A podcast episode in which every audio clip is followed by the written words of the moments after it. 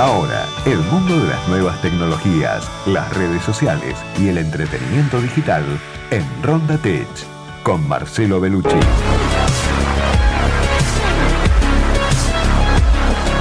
¿Cómo le va, querido? ¿Qué dice? Bien, todo bien. ¿Cómo anda todo por allá? Muy bien, todo muy bien. Bueno, me alegro. Eh, bueno, hoy vamos a hablar sobre la food tech o la comida tecnológica. Ajá, ¿qué es Eh, eso? Me asusta. Mira, es, eh, es una tendencia que se viene a nivel global, pero ¿por qué lo digo? A ver. Eh, porque hay un gran desfasaje en la actualidad a nivel mundial entre la producción de alimentos y, la, y las necesidades alimentarias de la población. ¿Por qué digo esto? Mira, mientras hay, eh, eh, son estadísticas reales, mientras hay 830 millones de personas que padecen desnutrición, hay 2.000 millones que tienen sobrepeso. Ajá. Entonces, para nivelar esta alteración en la balanza, eh, la, esta, la food tech o la comida tecnológica busca eh, nuevas respuestas para los consumidores. ¿Qué ¿Y cómo lo logra? Bueno, mediante inteligencia artificial logra sintetizar eh, los, los muchos productos y es- extender la vida útil de las, fru- de las frutas y las verduras Sí. o crear hamburguesas que son sin carne.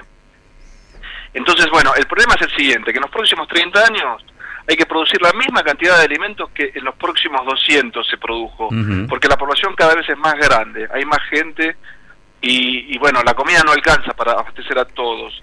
Lo mismo con el agua. Pero No, bueno, y además en eso te sumo, Marcelo, que es lo que estamos viendo como fenómeno preocupante en el Amazonas, en Brasil. Exacto, sí. la sí, disponibilidad de tierra para... O sea, es, es el huevo y la gallina, porque a su vez la disponibilidad de tierra para más cantidad de alimentos es mayor, con lo cual el Exacto. problema ambiental termina recalando lo que acá habla siempre el señor Helman, que es la cuestión de la sustentabilidad del clima, ¿no? Y claro, El medio ambiente, digamos. está todo, digamos, está todo de alguna manera relacionado.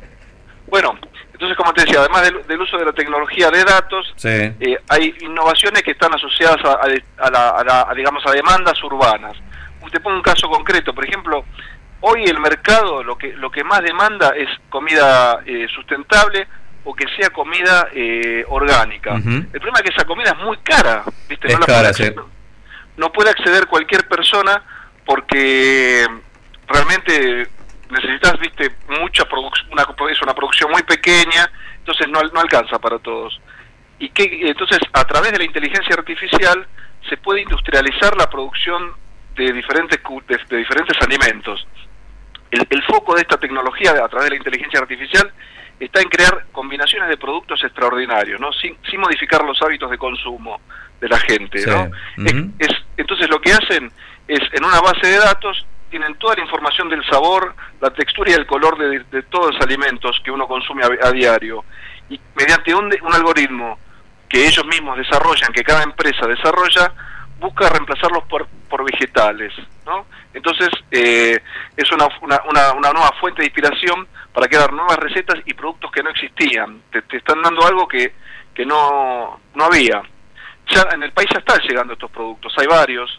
Uno de ellos eh, es una es, un, es una firma chilena que, que ya está acá que se llama Not eh, Not Co, Not To Company se llama. Es- sí. eh, cuenta con el aval de Jeff Bezos. ¿Y, ¿Y qué hace esta compañía? Logró procesar en el laboratorio una mayonesa sin huevo a partir de garbanzos. Yo la probé y la- realmente el sabor Ah, mira. es, es muy, muy muy rico. No, no te das cuenta, de, viste, que, que es una mayonesa de garbanzos o que no tiene huevos. Y, y fue creada también, bueno, con un algoritmo y que buscan en el comportamiento de las plantas el- y los, y los alimentos tradicionales la, eh, obtener, digamos, la, la, base del, la base del sabor. También la firma eh, acaba de lanzar una leche sin lactosa y un helado elaborado a partir de ananá, repollo y arvejas. Todas cosas raras, ¿no? Sí, la Eh, verdad que sí. que a uno le dice, bueno, como, como, que cuesta animarse a probar, pero después te vas dando cuenta que, que se pueden producir en, en- en grandes cantidades y son muy sabrosas. Bueno, la base del sistema de esta mayonesa y de, este- de estos productos es un algoritmo que ellos llaman Giuseppe. Giuseppe. Sí, Es Giuseppe. un lindo nombre que le pusieron, me gusta. Tiene nombre de cocinero. Sí, total. Sí. Bueno, Sí. pero lo, lo difícil es, fue, porque no es, no, es, no, no es, no alcanza con tener un algoritmo y una base de datos. La evolución del, de este sistema no fue fácil, ¿eh? según cuentan. Sí. Al, al principio cuando querían replicar una mayonesa salía puré, por ejemplo. Ah. O el problema era que no, uno le, le pedía algo y como no entendía qué es lo que, que le gusta de una mayonesa a la gente, entonces salían cosas horribles, aberraciones que las tenías que tirar. Me imagino. Y después, bueno, de a poco eh, empezaron a entrenar ese algoritmo, como se hace con los algoritmos de todo, viste, de, de toda Y inteligencia van, a- artificial. van aprendiendo. Las máquinas que aprenden. Sí, sí. Claro. Ah. Entonces eh, le fueron lo, fu- lo- lo fueron perfeccionando y le fueron en- encontrando, digamos, un sabor. Y Entonces tenía que hacer una conexión entre los componentes moleculares de los alimentos Sí. y la percepción humana del sabor, la textura y el aroma, ¿no? Que es lo que por donde entra la, la comida, ¿no? Por, el- por por esas tres vías, por lo que uno lo uno ve, lo que uno respira y lo que uno gusta. Entonces, eh, el algoritmo, una vez que encontraba esa combinación, lo replicaba mediante ingredientes que tenía, eh, ingredientes secretos que estaban en la naturaleza, porque tiene una base de datos a la que va a consulta y obtiene a partir de esos la información. Bueno, lo cierto es que salió una, digamos, una, una, una- una mayonesa muy buena, pero esto recién empieza. Sabés Como que, para que- per- perdón que, que- que me Sí. meta del- desde el otro lado, desde el lado gastronómico. Eh, eh, hace un tiempo eh, eh, había toda una, una polémica en la alta cocina por la por el estilo de cocina básicamente de un restaurante que ya no existe más, que estaba en Cataluña, Ah, sí. que era el Bulli. El Que- molecular, sí. Exactamente, y por ahí ahí eh, la, la alta cocina funcionó como una especie de vanguardia para que otros lo hayan pensado Exacto. más masivamente, ¿no? Y sí, mira, como para que, para que te des una idea, hoy los departamentos de investigación y desarrollo de, de cualquier firma de, de alimentos o de restaurantes ya no, no, no tienen, viste, un equipo de- de chefs, nutricionistas, licenciados en, en alimentos, Hmm. porque de a poco son reemplazados por, por la inteligencia artificial. El, el algoritmo se encarga de todo. ¿viste? analiza los alimentos en la base animal y, y Mm. consulta la base de datos y los va reemplazando y ya te da la receta. Y vos después la probás y la, la tenés que ir haciendo ajustes. Decís, no, esto no, no sirve. No, la verdad que y le- lo, lo van ajustando y a lo mejor en dos meses encontrás una combinación única. Mm. Es como el secreto de la, ¿viste, de la Coca-Cola, que es una fórmula única. Bueno, eso también, todos tienen su fórmula y es, y es muy difícil de replicar porque a lo mejor son varios meses o años de, de ir probando Sí. diferentes combinaciones. Sí, pero hablando de algoritmos, el que termina de decir esto es rico y se parece a lo que hacía mi abuela es un ser humano, ¿no? Todavía. Sí, sí, Y sí. sí. Sí. Por suerte. Después, Por suerte. sí, Claro, sí. obvio. y, si, y si de revés se trata, esto nos va a golpear a nosotros, que los argentinos, con la carne, porque ya están ya salió una hamburguesa que se llama una Im- Im- Impossible Burger, la segunda versión, que es una hamburguesa sintética eh, que, que, que fue aprobada por, viste, por la, digamos, el- para consumir en los en, en cualquier local. Y este año ya se empezó a vender en, en burger. Se llama, bueno, no es una, una hamburguesa en Estados en solo en Estados Unidos Sí. Que es una hamburguesa especial hecha con eh, proteínas de soja, eh, está hecha con, con eh, aglutinantes, tiene incorpora también aceite de girasol para reducir la grasa. Y el siguiente paso de esta empresa, lo dijo mirando a los argentinos, es desarrollar un bife grueso, ¿viste esos que comes este, Sí. de chorizo? Sí. De- con una- con una- que tenga el mismo aspecto de la carne y el mismo sabor Mirá vos. a partir todo a partir de vegetales. Dice que para hacer este bife, porque es un desafío muy grande, ¿no?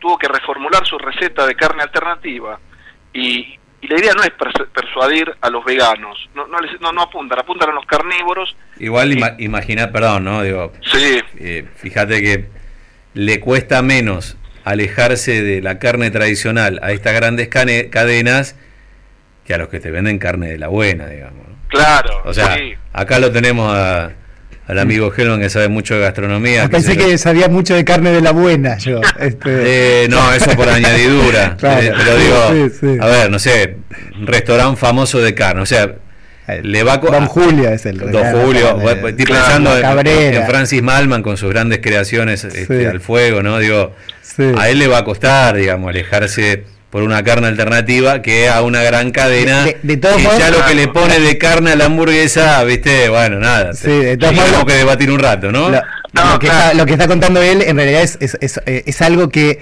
no compiten contra la del McDonald's o con, ni siquiera Sí. con la hamburguesa vegana que te venden en una en un Sí. restaurante así que están buenas, qué sé yo, sino que van a tratar de llegar a un sabor parecido a la carne con la ventaja de que el que lo produce no se tira, Sí. no tiene gas. Claro, eso está bueno. Eso ahí estamos- te estamos bien. Ahí los un punto. ahí los Y, a- y acá quizás no tenga tanto, digamos, tan tanta calle tan hondo porque es un país de carne donde la Sí. carne no es tan cara, pero en otros lados es un lujo la carne, no sé, en Suecia, Sí, en sí, esos claro, países claro. donde no es imposible no, viste, tener este todo el proceso de, de faenado. Entonces, para ellos reemplazarla le va a ser mucho más fácil. Acá en Argentina quizás se van a, se van a resistir un poco más, pero bueno, van a va- vas a terminar, digamos, en lugar de ir a las cadenas rápidas, decís, bueno, vamos a comer una hamburguesa tradicional, en lugar de una tradicional, Sí. comamos estas. Bien. Bueno, uno de los problemas que tiene también esto es el sabor, ¿no?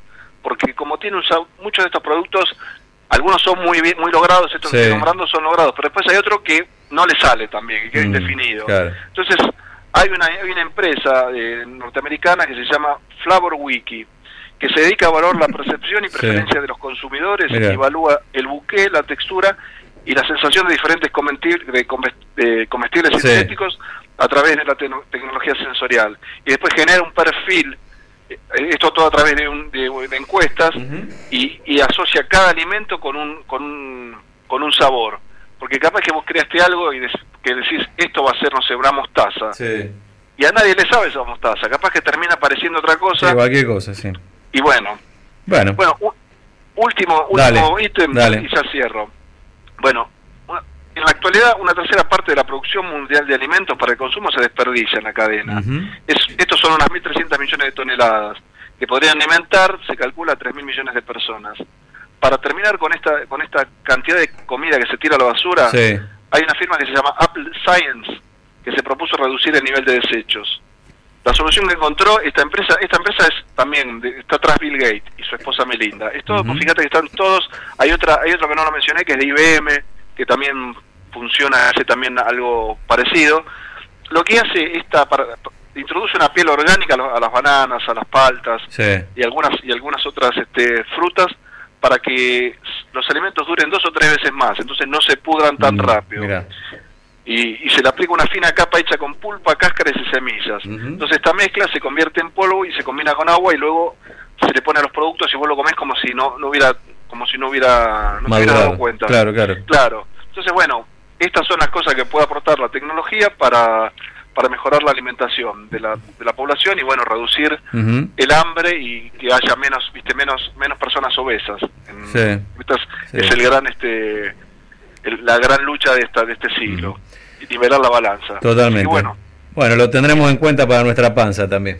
sí sí ¿no? que sea rico Es un buen aporte. Bueno, Marce, gracias, ¿eh?